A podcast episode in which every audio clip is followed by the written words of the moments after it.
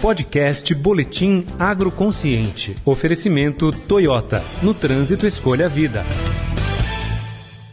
Agroconsciente, com José Luiz Tejom.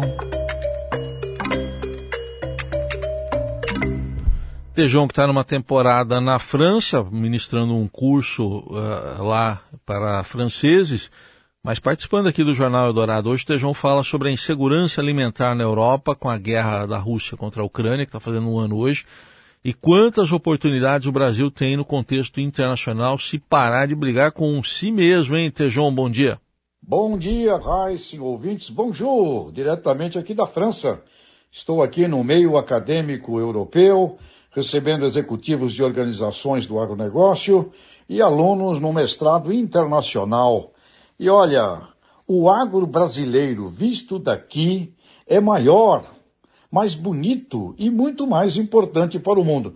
Queria fazer até uma má comparação, se puder, como quando assistimos uma partida de futebol do alto da arquibancada, a gente vê o espetáculo todo. E quando a gente está ali com a cara colada no alambrado, a gente perde a beleza do jogo, fica xingando, fala mal do juiz, briga com o técnico, xinga os próprios jogadores da gente. Portanto, o Brasil visto daqui é muito mais legal, viu, Heisen? E no jornal Le Monde, ontem, a manchete trazia a alimentação não pode ser usada como arma de guerra. E uma página inteira dedicada ao seguinte título, A Guerra Exacerba a Crise Alimentar. As lideranças europeias pedem o desenvolvimento da agricultura local como fator estratégico de segurança. Criticam a dependência revelada pela guerra no suprimento das cadeias produtivas. E quando trazemos o assunto para o agro brasileiro, com mais ou menor preocupação sobre aspectos ambientais, ouço uma unanimidade dessas lideranças. Somente o Brasil pode aumentar a produção de alimentos em tudo, e no trigo, a curto prazo, é a Rússia.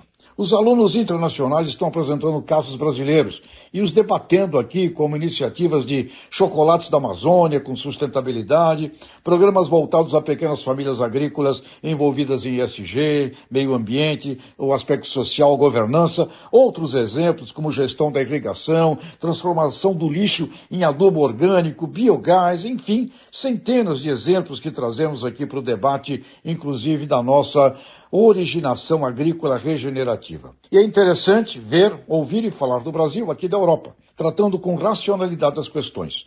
Não estamos aqui inventando mentiras, fake news ou fazendo propaganda enganosa. Trazemos cases científicos, metodológicos, comprováveis. Isso, sim, cria na juventude do mundo que se reúne aqui uma legítima curiosidade e boa vontade de conhecer o Brasil. Soubemos de uma pequena propriedade de gado no Pará que apresentou a doença da vaca louca e vale parabenizar a Depará, Agência de Defesa Agropecuária do Pará, pela intervenção e correta informação ao mundo do caso e da sua interdição preventiva. E já informando hoje que se trata de uma forma atípica da doença, não causando risco de disseminação no rebanho e em seres humanos. Mas o que fica aqui, Raíssen, ouvintes, destes dois registros é, por um lado, o quanto temos para fazer para o Brasil, pelo Brasil e com o mundo sobre a paz. Segurança alimentar planetária, Vistos daqui, de longe, mais de cima, fica claro que nossos inimigos número um não estão do lado de fora do Brasil, e sim são os que alimentam brigas intestinas que nos tiram o foco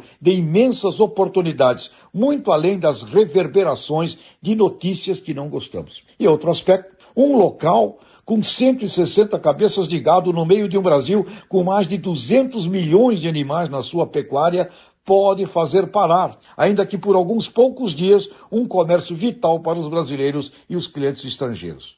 Ou seja, como cantou John Lennon em Imagine, o mundo um dia será um só.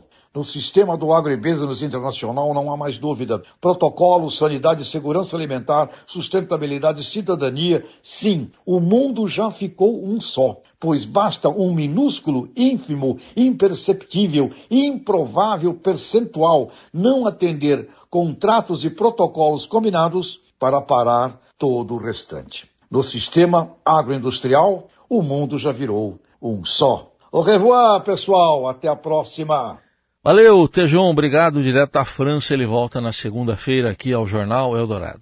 Você ouviu o podcast Boletim Agroconsciente. Oferecimento Toyota. No trânsito, escolha a vida.